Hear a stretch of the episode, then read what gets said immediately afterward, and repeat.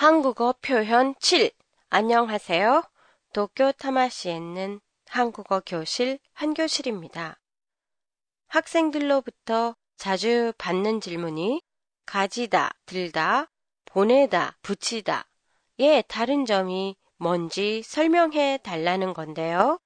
먼저 가지다와 들다는 모두 모츠로 번역이 되기 때문에 어떻게 사용해야 할지 알기 어려울 때도 있어요. 이럴 때는 예를 들어 생각해 보면 쉽게 알 수 있는데요. 손에 들고 있는 게 뭐니?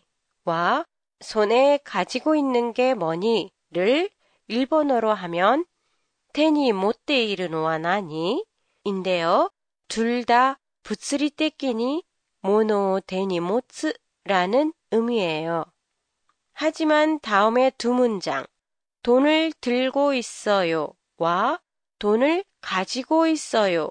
를 비교해보면 차이를 확실하게 알 수 있어요. 처음의 문장, 돈을 들고 있어요는 지사인이 데니 오카네오 못데이마스. 라는 의미지만 돈을 가지고 있어요 는 오카네오 쇼지시테이마스 의 뜻이에요. 가지다는 위에서 설명한 물리적인 물건 이외에도 추상적인 것을 모츠, 쇼유스르, 미니츠케테이르 라는 뜻도 있어요. 그럼 다음을 한국말로 하면 어떻게 될까요? 니타요나 이미오 모치마스.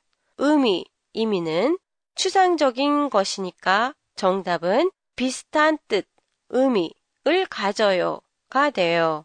가지다와 비슷하게 사용되는 단어로 지니다가 있어요.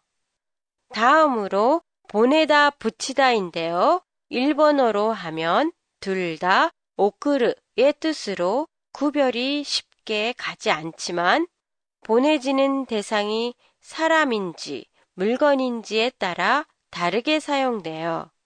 예를 들어 편지를 붙이다 보내다처럼 모노 오크르의 뜻인 경우는 보내다, 붙이다 둘 다 쓸 수 있지만 히토 오크르를 의미할 때는 붙이다는 쓸 수 없고 보내다를 써야 해요. 팟캐스트에 대한 의견이나 감상을 보내주세요. 보내주실 곳은 한교실닷컴이에요. 여러분의 많은 투고 기다리고 있겠습니다. 안녕히 계세요.